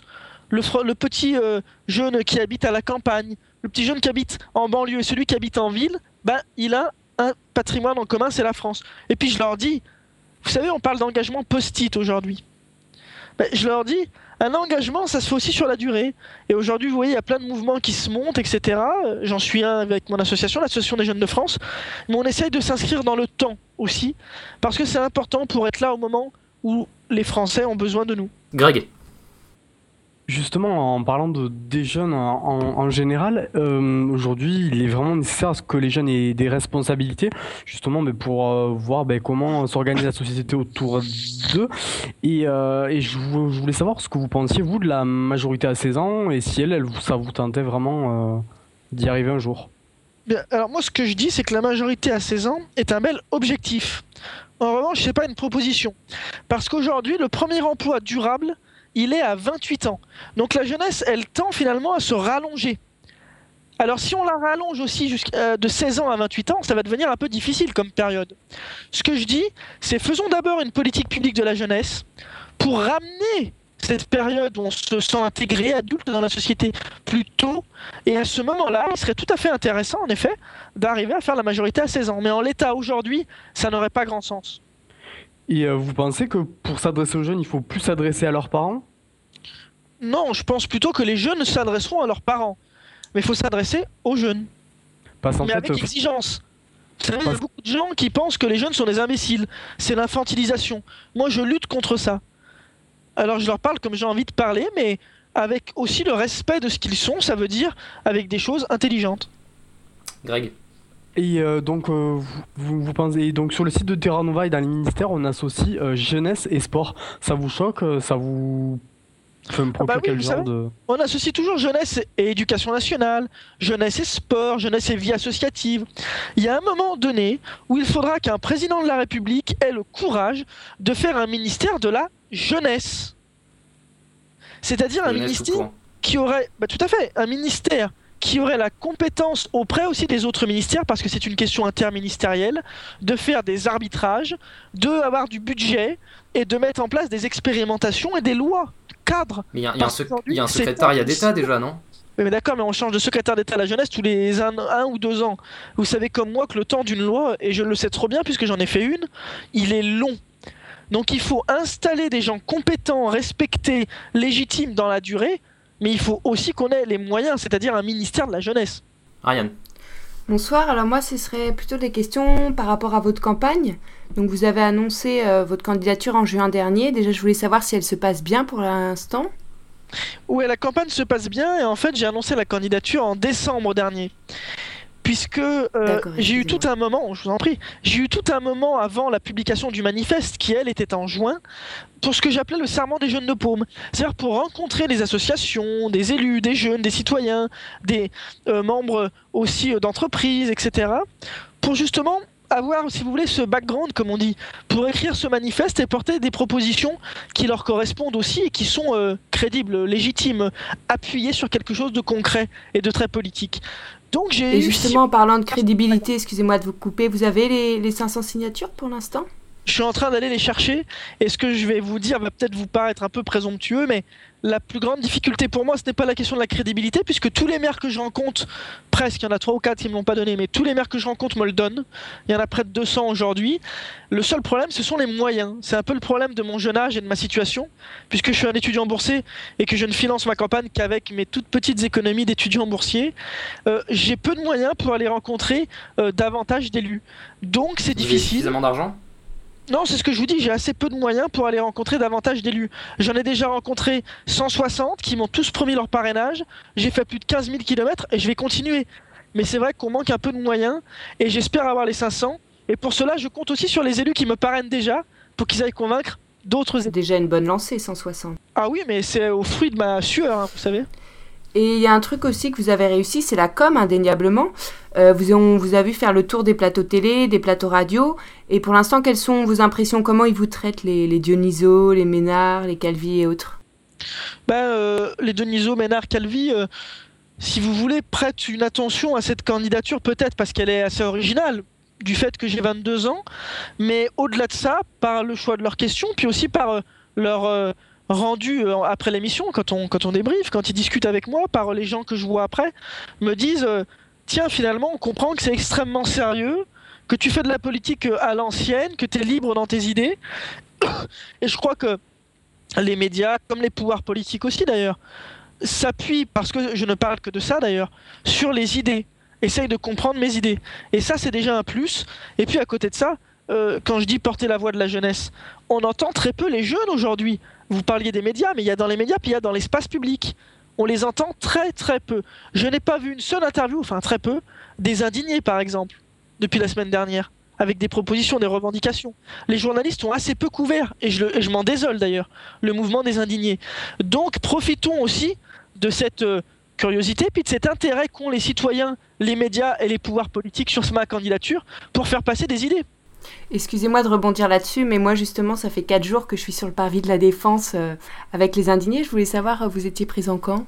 J'étais présent samedi soir, je passais un peu en coup de vent parce que comme vous l'entendez un peu, j'ai une angine euh, bien appuyée. Et euh, je comptais repasser, je crois que ce week-end il y a encore des... euh, comment on appelle ça? Oui, tout à fait. On m'a on m'a dit que ce week-end il y avait des...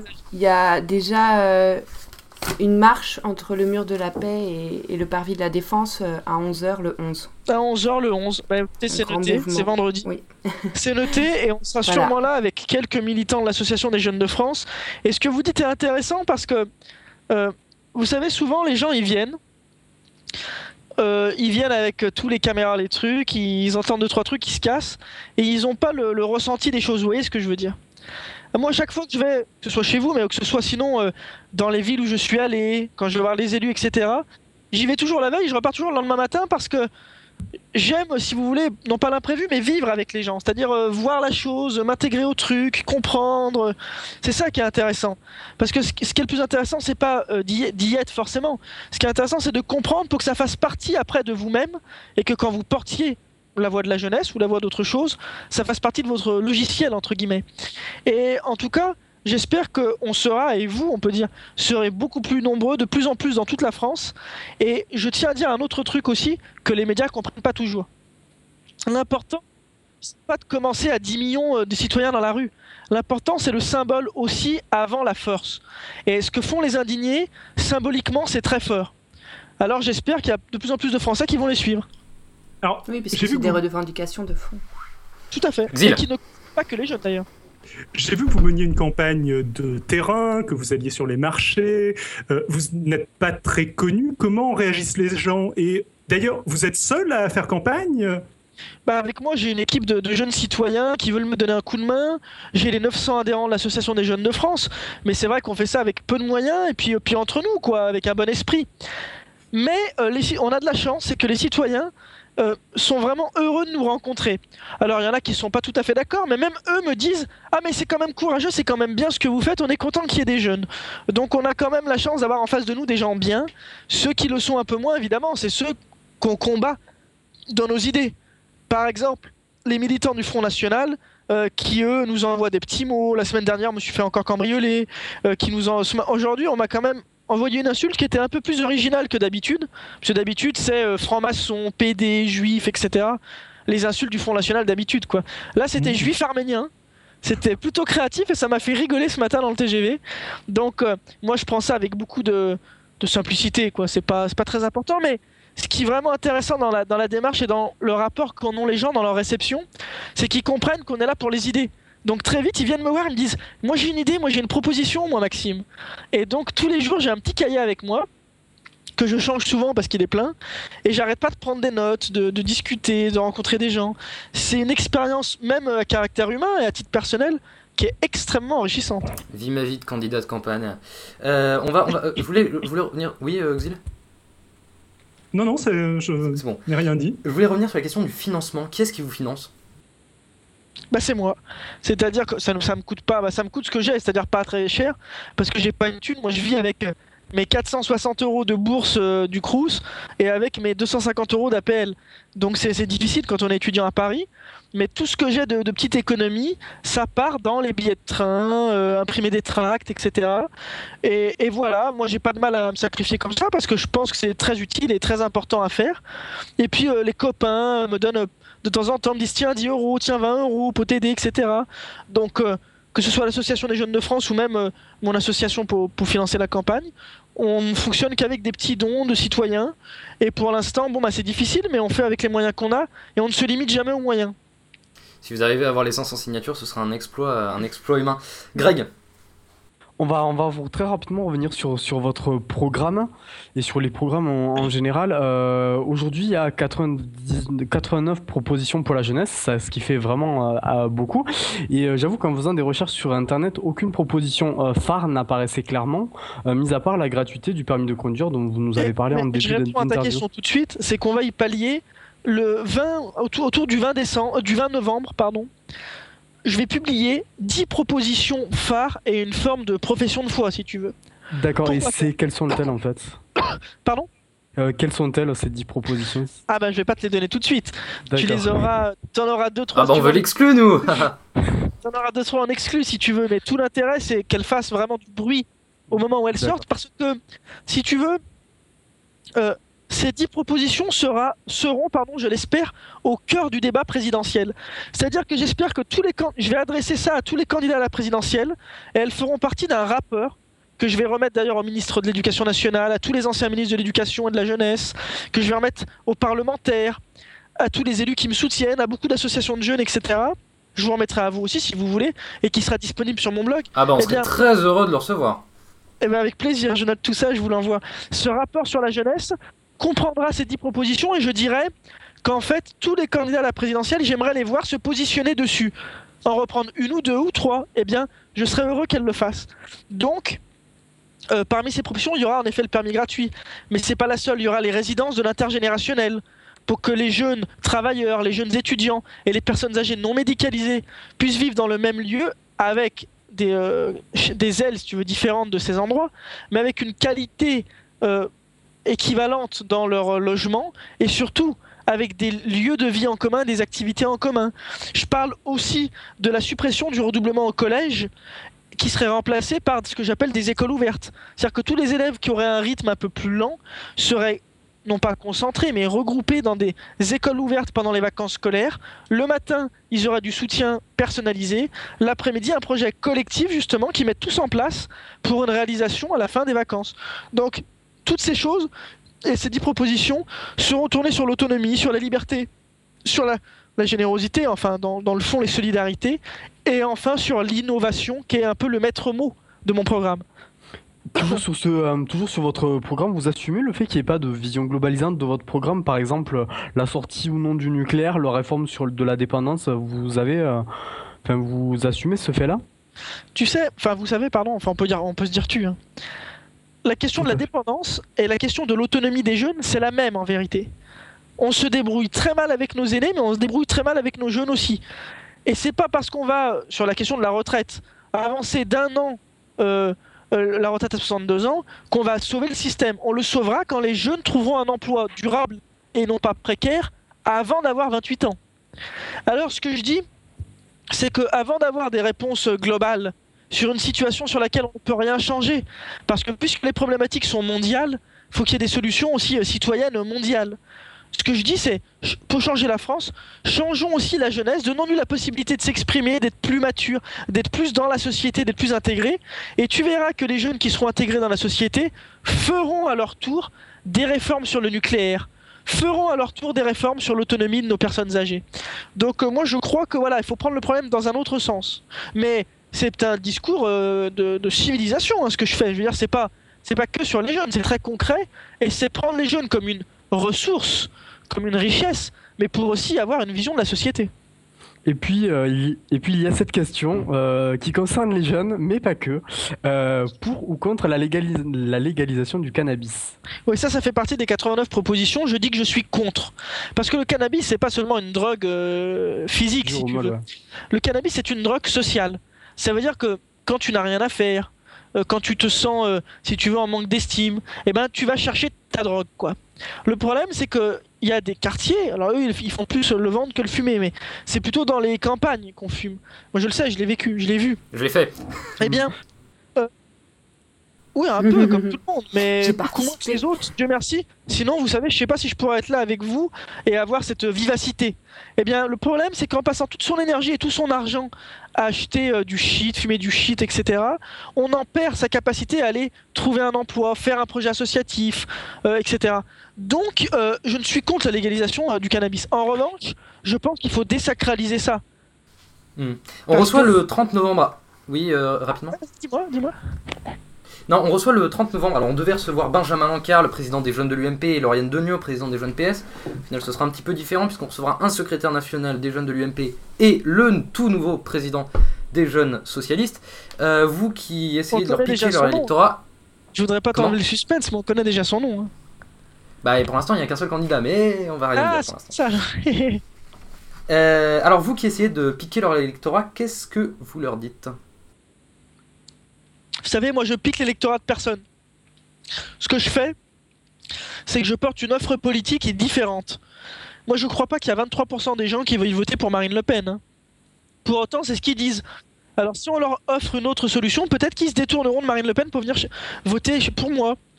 Les jeunes des partis politiques, notamment ceux que vous venez de citer, ce sont des gens qui rentrent dans les partis avec beaucoup de sincérité. Mais très vite, ils sont là pour avoir une place, ils font attacher parlementaire, ils vendent une expertise politique, ils se désintéressent des problèmes des jeunes, ils portent plus vraiment de solutions. Alors ils en portent quand ils sont avec des jeunes, mais il faut les porter quand ils sont avec les élus, moi je dis. Alors ce que je leur dis c'est réveillez-vous un peu, moi je suis là pour vous donner un coup de main si vous voulez, hein. mais allez auprès de vos aînés, leur dire de présenter des jeunes aux élections, leur dire de faire des vraies propositions sur la jeunesse. Ça c'est ce que je leur dis. en parlant, des... en parlant des aînés, Greg. Qu'est-ce que vous euh, pensez justement de cette classe politique actuelle hein? En parlant de quoi? De la, en parlant de, justement des, des aînés dont on parlait tout à l'heure, enfin il y a, il y a deux secondes, qu'est-ce que vous pensez de cette classe politique aujourd'hui, euh, du moins celle qu'on voit à la télé? Bien sûr, c'est aussi une question d'humain. C'est-à-dire qu'il y, a des- il y a des gens très bien, hein, je vous dis pas c'est tous des pourris, pas du tout. Il y a des gens très bien. Mais cela étant, il n'y a pas de renouvellement. C'est un peu toujours les mêmes. Une fois que vous êtes euh, élu et bien élu, que vous, vous tenez euh, une mairie, un conseil général, etc., vous y êtes pendant 30 ans, quoi. C'est pour ça que vous opposez notamment au cumul des mandats. Bien sûr, ouais, je m'oppose au cumul des mandats, parce qu'il y a un moment euh, donné où il faut comprendre qu'un mandat, c'est les Français qui vous élisent, ou vos concitoyens, pour les représenter à un moment donné, et pour faire un projet, un programme politique. Personne ne propose à ses concitoyens un programme politique sur 30 ans. faut quand même être assez clair. Si au bout de 10 ans, vous n'avez pas pu faire ce que vous vouliez faire, c'est que vous devez pas être très très bon quand même. hein. Donc il y a un moment Xil. donné où il faut limiter aussi Oui, allez-y, allez-y, terminez, terminez, terminez. deux ou trois. Et se, poser une question, c'est se dire est-ce qu'on est bon parce qu'on a de l'expérience ou est-ce qu'on est bon aussi parce qu'on a des idées nouvelles, qu'on est connecté avec le monde tel qu'il est aujourd'hui, avec les perspectives de demain? Il faut des deux. Et être élu, c'est aussi parfois peut-être ne pas forcément être maire ou député, etc., mais être suppléant, être premier adjoint, et donner l'expérience à des plus jeunes qui prendront en main la chose publique. Xil, Alors, je voulais votre avis sur euh, quelques propositions du Parti socialiste. Euh, déjà, un service public de l'orientation unifié du secondaire jusqu'au supérieur, c'est une bonne idée? Ouais, c'est une bonne idée. J'en parle en des termes un peu différents, dans une organisation un peu différente, dans ce que j'appelle un service public de l'orientation. Mais oui, en effet, c'est une bonne idée qu'il faut absolument mettre en place, et j'espère d'ailleurs que tous les autres candidats la reprendront. On parle aussi pas mal du, du renforcement de la formation en alternance. Qu'est-ce que vous pensez de ça? Le problème de la formation en alternance, c'est que c'est très bien la formation en alternance.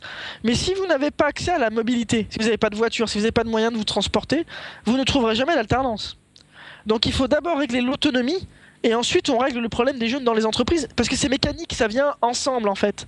Mais en effet, l'alternance est quelque chose de très important et ce qu'il faut développer, c'est avant même l'alternance, quand on est encore à l'école, donc jusqu'à 16 ans, l'éveil. C'est-à-dire qu'il faut que les jeunes soient éveillés à ce qu'ils sont, à ce qu'ils veulent être que ce soit culturel, mais pas seulement d'ailleurs. Il faut qu'il y ait plus de liens dans- avec les entreprises dans les écoles et avec les associations. Aujourd'hui, un collège, c'est fermé. Il y en a même où il y a des caméras, vous savez. Il faut que ce soit des lieux beaucoup plus ouverts à la société. numéro 3. Non, dans, dans le programme PS, il y a aussi un plan pluriannuel qui visera à améliorer les équipements universitaires, établira des normes de sécurité et comblera le retard en matière de bibliothèque. Un plan pour le logement étudiant qui sera lancé pour euh, réaliser sur la mandature 8000 logements neufs par an. Euh, mis à part euh, que tout cela va coûter cher, l'université mé- mérite-t-elle d'être revue physiquement? Là, en- encore une fois, on fait, c'est le problème des gros politiques, si je peux me permettre. C'est qu'ils n'ont jamais compris qu'il faut revoir le mécanisme, l'intelligence des choses, et qu'il ne s'agit pas seulement de mettre de l'argent. Vous savez, moi qui viens d'un quartier populaire, depuis 20 ans, on nous met des milliards, ça n'a jamais rien réglé. Parce qu'on ne veut pas comprendre les problèmes des gens. Avant de répondre, il faut entendre. Moi, ce que je dis, c'est d'abord entendons le problème des universités. Le problème, c'est qu'il y a un énorme barrage, un, un espèce de gap, un fossé entre la terminale et l'université. Donc il faut réformer en profondeur la première année d'université. J'ai pas mal de propositions là-dessus. Si vous voulez, on peut en parler si on a un peu de temps. Ou sinon, je- j'en reste là. Il faut réformer la première année d'université, ça c'est évident. Xil, dernière. Je voulais que vous me donniez votre avis sur le dispositif Nouvelle Chance qui vise à réintégrer les exclus du système scolaire, que ce soit par euh, de nouvelles formations ou euh, de manière professionnelle. Sachant qu'il y a 250 000 jeunes qui sortent du système scolaire chaque année, est-ce que ça va suffire? L'école de la deuxième chance, et encore une fois, c'est quelque chose de très intéressant. Mais si on faisait mes 89 propositions, il n'y en aurait plus besoin, puisque chaque jeune qui sort du système scolaire, pas forcément aurait un diplôme, mais aurait une vocation, aurait un métier, ou en tout cas quelque chose qu'il aimerait faire, qu'il veut le faire. Et ça, ça change tout. Le problème de l'école de la deuxième chance, c'est que ça veut dire qu'on part du principe que l'école ne marchera jamais pour tous les citoyens. Bah ça, c'est une bêtise. L'école, c'est fait pour marcher pour tout le monde. Je dis pas qu'il faut que tout le monde soit énarque, au contraire d'ailleurs. Il faut que tout le monde puisse trouver euh, sa vocation. Va bien. aux propositions de l'UMP avec toi, Ariane. Oui, moi j'aurais aimé savoir euh, justement quels sont vos points de vue par rapport aux propositions de l'UMP et donc de Jean-François Copé. Euh, par rapport Attends, déjà... je, je voulais juste préciser que, ce- que ces propositions ont été trouvées sur le site du projet de l'UMP et proposées par le think tank de Jean-François Copé. Tout à fait, Léopold. Euh, déjà, la proposition comme quoi il faudrait abaisser l'âge de la majorité associative à 16 ans pour permettre aux jeunes qui ont entre 16 et 18 C'est ans de créer une association ou d'assumer des fonctions de bureau. C'est déjà fait. Ah, c'est déjà fait. Ça a été Ah fait oui. il y a peu de temps. On peut même créer pas une été association actualisé avant alors. 16 ans. Je crois que c'est à partir de 12 ans, mais je voudrais pas vous dire de bêtises. Mais c'est juste pour les comptes qu'il faut une personne de plus de 16 ans. D'accord. Et donc deuxième point, qu'est-ce que vous pensez euh, qu'il faille développer euh, des classes métiers-études en fait sur le modèle euh, des classes sport-études pour que pour les jeunes à partir de 14 ans? Ça, c'est une proposition qui est intéressante. Le seul problème là-dedans, c'est qu'ils partent du principe que parce que vous êtes mauvais dans leur école, entre guillemets, c'est-à-dire celle du socle commun de connaissances, vous iriez dans ces écoles-là. Moi, ce que je dis, c'est on ne doit pas lâcher les connaissances avant 16 ans. En revanche, il faut développer dans l'école normale Mhm. L'apprentissage de ce qui peut nous plaire, que ce soit culturel, professionnel, des rencontres avec des chefs d'entreprise, etc. Mais ce que je dis, c'est que il est important de passer de ce qu'on appelle le teaching, ça veut dire juste leur donner des, co- des connaissances, et en effet, des 12-13 ans, il y en a plein qui lâchent, à le learning, c'est-à-dire l'apprentissage véritablement. Qu'un enseignant, le soir, en partant de l'école, n'est pas juste à fermer son cahier et à dire Bon, moi j'ai fait ce que j'avais à faire, mais se pose la question qu'est-ce qu'ont appris mes élèves Est-ce qu'ils ont été renseignés sur eux-mêmes aujourd'hui?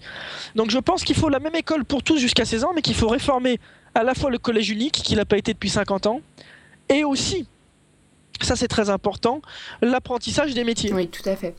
Il y a aussi une autre proposition Parce qui... qu'aujourd'hui, apprendre un métier manuel, dans beaucoup de milieux, c'est très mal vu, alors qu'il n'y a pas, évidemment. On forme trop de cerveau et pas assez de bras. Ben, la vérité, c'est que vous savez, avoir des bras, c'est avoir un cerveau. hein. Moi, j'aimerais avoir un dixième de l'intelligence pratique de beaucoup de mes, de mes confrères de génération. La vraie question, c'est qu'aujourd'hui, on ne peut plus se permettre. Vous savez, ça, c'est un débat de gens de 60 ans. De dire, euh, il n'y a que euh, les intelligents, etc. etc. C'est une bêtise. Dans un pays comme le nôtre, il y a même des emplois manuels, on ne trouve pas assez de mains. Donc, si on veut du boulot, si on veut bouffer, il y a bien un moment où il faut se tourner aussi. Bah, c'est bien ce que je dis. Ah oui, mais j'avais pas compris, pardon. C'est bien ce que je dis. On forme Trop de cerveau et pas assez de bras La finalement. question c'est est-ce qu'on n'est pas en train de, former des. Est-ce qu'on n'est pas dans un objectif de former des gens de plus en plus qualifiés et pas. Mais le vrai problème, c'est pourquoi les former Plus de métiers Parce qu'on veut qu'il y ait un maximum de gens, c'est la politique du chiffre. Pardon, la politique du chiffre. On veut qu'il y ait un maximum de gens qui ont des diplômes, mais on baisse le niveau des diplômes. Ce qu'il faudra, c'est qu'un maximum de gens aient de l'emploi. Et ce qui est intéressant d'ailleurs à, à analyser aujourd'hui, c'est de voir que les gens qui ont le plus de diplômes sont ceux qui ont le presque le plus de mal à trouver du boulot. Et ça me fait penser à une phrase de Roland Barthes qui disait à ses élèves, enfin c'est aux gens qui venaient l'écouter, il faudrait avoir moins de savoir et plus de saveur. Et ben c'est ça. Il faut redonner la confiance, l'envie, l'estime de soi à nos jeunes et pas forcément les, leur bourrer le crâne pour avoir des diplômes. Troisième proposition. Il y a aussi une proposition qui souhaite conditionner en partie le financement des partis politiques aux efforts de formation qu'ils effectuent pour favoriser en fait l'accès des jeunes à, à des responsabilités. Cette proposition, elle devrait pas vous déplaire. Ah non, elle me déplaît pas, elle est intéressante, mais quand on sait comment ça se passe, les formations dans les partis politiques, par qui est-ce que c'est trusté et qui ça finance, et puis quand on sait que les partis politiques ne sont, incapables aujourd'hui de respecter le potentiel des jeunes qui sont dans leur mouvement politique, euh, je, doute un petit peu que ça soit euh, fait avec la même logique euh, bienveillante qui peut être la mienne. Mais en effet, l'idée est bonne. Allez, la dernière. D'accord. Et qu'est-ce que vous pensez euh, sur le service civique obligatoire? Moi, ce que je dis, c'est que moi, je propose un service civique obligatoire, mais qui durerait un mois et qui serait placé quand vous le souhaitez, pas quand l'État le souhaite, quand vous, vous le souhaitez, entre 18 et 25 ans. Il serait payé au SMIC et vous feriez des actions d'intérêt général qui seraient, par exemple, porter des biens à domicile pour des personnes âgées, leur faire la lecture, leur faire un peu de secourisme, ou alors aller dans les quartiers sensibles pour faire de la médiation entre les citoyens. Alors, Très rapidement, oui, Greg, vas-y, Très rapidement pour intervenir sur ce sujet, euh, j'ai réalisé un service civique pendant un an et justement vous trouvez pas que cette durée d'un mois elle est peut-être un peu courte parce que l'objectif d'un service civique c'est aussi à terme d'avoir une orientation sociale, une orientation surtout professionnelle et, euh, et Ouais, avoir des idées choses. sur ce- Il y a Voilà, deux choses. Il y a le service civique dont tu parles, qui lui est volontaire et donc qui cherche en soi une issue. Et lui, évidemment, il peut pas durer un mois. Mais il y a le service civique obligatoire qui permet à tous les jeunes d'avoir une expérience et un mois. Certes, c'est court, mais à notre échelle de jeunes, c'est déjà intéressant, un déjà- mois. Surtout financé, donc payé, parce qu'on peut pas payer plus d'un mois les jeunes, on n'a pas assez d'argent dans les caisses. Mais un mois, c'est possible. Un mois pour justement s'accaparer son territoire, puisqu'on serait dépêché auprès des CCAS, donc auprès des mairies, mais aussi pour avoir une expérience, j'en parlais tout à l'heure, de la réussite collective. Plus d'un mois, c'est beaucoup trop contraignant pour les jeunes, parce que vous savez, aujourd'hui, euh, on fait des études, on a des associations, etc. Mais un mois, ça me semble une bonne période. Alors on va terminer euh, par euh, quelques petites questions avant de passer à l'interro surprise. Première question, euh, pour récapituler là sur les programmes, qui c'est le meilleur, PS ou UMP Vous répondez en, une seule, en, une seule, en un seul mot. Je dis quoi, oui ou non? PS ou UMP Qui sont les meilleurs là sur le programme des jeunes? Honnêtement, ni l'un ni l'autre. Parce qu'ils n'ont pas compris une chose, c'est que la jeunesse, elle doit être prise comme une, euh, comme une véritable ressource et pas comme un petit plan de la problématique, vous voyez Hmm. Faut pas la prendre seulement comme une population, la jeunesse. Faut la prendre comme Bah, François Hollande il met la jeunesse au cœur de sa campagne quand même. Oui, très bien, mais j'attends qu'il fasse toutes les propositions en ce sens. Aujourd'hui, les propositions de François Hollande sur l'autonomie, par exemple, je les attends. Vous voyez, vous aussi peut-être. Et à droite, trop souvent, je, les vois parler des jeunes dans l'entreprise. C'est très important dans l'entreprise. D'accord, mais avant d'y être dans l'entreprise, la question de l'éducation, la question de la formation, la question de la, si vous voulez, euh, l'estime de soi, toutes ces questions-là, je les entends pas encore assez chez les candidats. Je les entends plus qu'il y a un an. Ça, je suis bien d'accord et on y travaille. hein. Mais j'espère que dans quelques semaines, ils en parleront davantage. Alors parlons un peu de vous. Euh, vous voyez comment votre avenir politique? Oh, je sais pas. je vous- moi, je me pose pas là, des questions euh, à titre personnel. Je me les pose pour la jeunesse. Mon avenir à moi, il sera pas forcément politique. Je serai toujours un citoyen engagé. Moi, je suis un militant associatif. Hein, je suis pas dans un parti. Et dans 20 ans, je est-ce serai qu'on toujours peut... un citoyen. engagé. Et, et dans 20 ans, dans 30 ans, on peut imaginer que vous serez toujours le porte-voix de la jeunesse? Ben, j'espère qu'entre temps, on aura eu une politique publique de la jeunesse et qu'il y aura plus besoin que quelqu'un se batte pour la jeunesse. Que ce sera devenu tout à fait normal.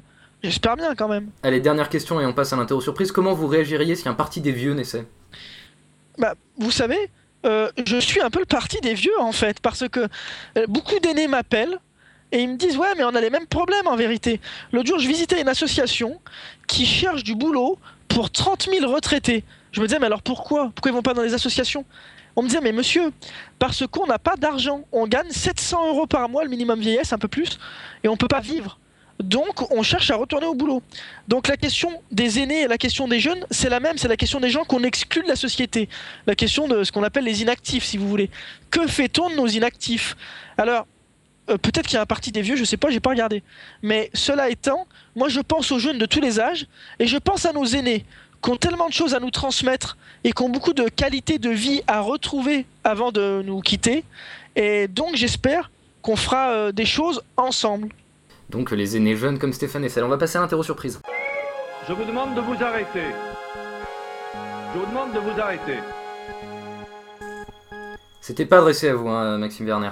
Euh, alors on va, on va vérifier si vous écoutez de la grosse musique de Jones. On va vous passer 5 extraits et vous allez devoir nous dire qui interprète ces titres. On a pris du facile, hein, euh, enfin, petit personnage, je trouve que c'est assez facile.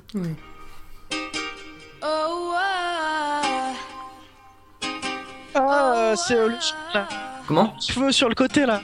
Euh, Bieber. Justin Bieber, c'est exact. Deuxième extrait. Uh, New York is the place of opportunities. If there is any place in this world that you want to come to, to be able Comment Cheveux Bob Sinclair. Non, c'est pas Bob pas Bob Sinclair. Non, c'est Doug Sauce, c'est Barbara euh, Streisand. C'était, je pense, que c'est moins facile. Troisième, celui-là non plus, est Ah, pas, bien, ouais. pas super simple le troisième.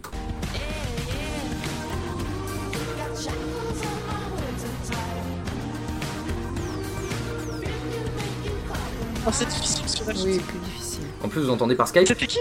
C'est Foster the People. C'est Houdini de Foster the People. Ah, je connais pas. Allez, Ah, c'est pas mal. quatrième. Ouais, bah oui, c'est, je crois que c'était les Cominex du Grand Journal quand vous étiez, quand vous y étiez d'ailleurs.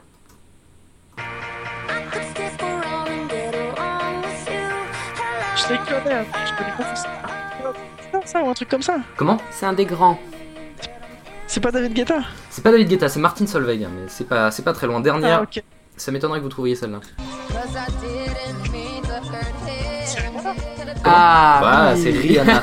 D'ailleurs, Bravo. toujours, d'ailleurs, toujours en parlant de musique, qui a remporté deux années de suite les meilleurs artistes masculins et féminins de l'année au MTV European Music Awards Est-ce que vous avez compris la question ou pas? Il a gagné masculin et féminin. Non, non, bah alors ça, ça, ce serait très fort. Euh, non, non. qui sont les deux artistes qui ont remporté deux années de suite les meilleurs artistes masculins et les meilleurs artistes et le meilleur artiste féminin au MTV European je Music Awards pense que c'est peut-être euh, Lady Gaga, non, en fille? Ouais, Lady Gaga en fille, c'est exact. Et en garçon. euh, En garçon? Oui, c'est le tout. garçon vraiment, c'est Bah, il lui terme. faudrait une barrette. Un garçon, je sais pas. Justin Bieber.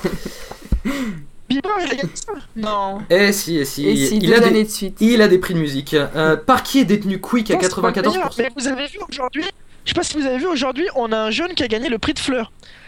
Oui, C'est Marien de Falva. mais euh, le prix de Flore, c'est pas le premier auteur, le premier roman? Pardon? Le prix de Flore, c'est pas Si, le si, premier c'est roman pour un premier roman. Si, si, c'est pour un premier roman. Et euh, donc, c'est euh, euh, c'est Marien de Falvar qui a 19 ans, je crois, ou 20 ans, et 92, donc 19 ans, euh, qui vient de, de le gagner.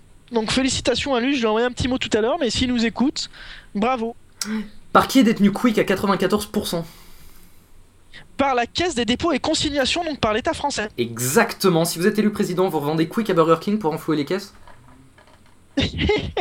Non, en revanche, si je suis président, euh, je crois que les participations de l'État dans certaines entreprises, je parle pas que de Quick, dans d'autres entreprises aussi, devraient donner lieu à une politique sociale plus intéressante dans ces entreprises-là.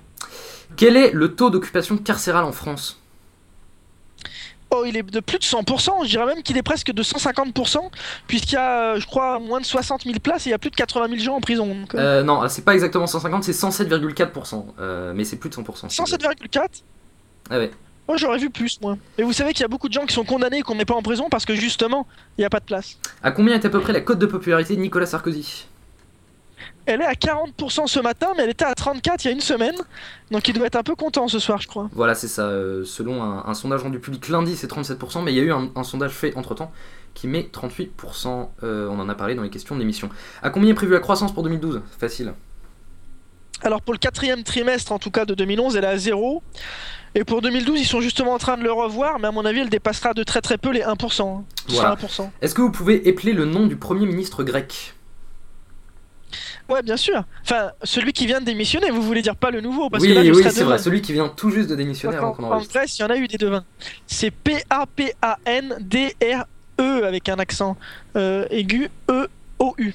Ouais. c'est ça. Papandréou, quoi. Papandréou. Quelle est l'institution dans laquelle les jeunes ont le plus confiance? Alors ça, c'est difficile. Moi, je dirais euh, l'institution dans laquelle les jeunes ont le plus confiance. C'est vachement intéressant. J'aurais dit les pompiers, mais même ça, je suis pas sûr. Non, c'est l'armée. 85% des jeunes ont confiance en l'armée. Eh oui. 55 85.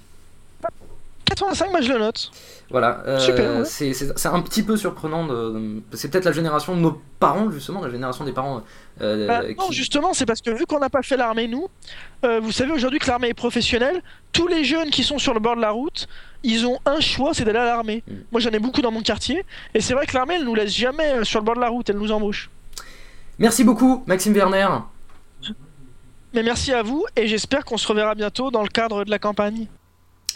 Fin de la sixième de 2012 émission. Merci Xil. De rien. Merci Ariane. De rien, merci à vous. Alors, je voulais, euh, avant de terminer l'émission, faire un peu mon côté euh, Alibadou. Euh, je voulais parler d'un d'un livre que j'ai acheté il y a quelques jours qui s'appelle Les élections présidentielles. C'est écrit par Marion Ballet et, Olivier Duhamel, qui est un, professeur à Sciences Po assez médiatique, on l'entend notamment sur Europe 1, et qui parle euh, des élections présidentielles, de leurs enjeux, de euh, pas mal de, faits, et notamment les slogans de campagne. Alors, si vous voulez savoir quel est le slogan de campagne de, de Marie-Georges Buffet en 2002, bah, vous le saurez. Euh, c'est extrêmement complet, c'est tout petit, ça tient vraiment dans la main, c'est vachement bien écrit. Le seul défaut, c'est que c'est atrocement cher, ça coûte 3 euros, et c'est donc publié aux éditions Dalloz. Psychodrama de Zero Project, c'est la musique de l'émission. 2012 l'émission, c'est sur le web, c'est sur 2012l'émission.fr, c'est sur Twitter, c'est sur Facebook, c'est sur iTunes et c'est sur Pod Radio, la web radio des podcasts. On se retrouve dans une semaine, le 16 novembre, avec euh, Frédéric News, le candidat de la ruralité à l'élection de 2007 et à cette élection-là, et le 30 novembre avec euh, Benjamin Lancard, le président des jeunes de l'UMP et le futur président des jeunes socialistes. D'ici là, portez-vous bien, ciao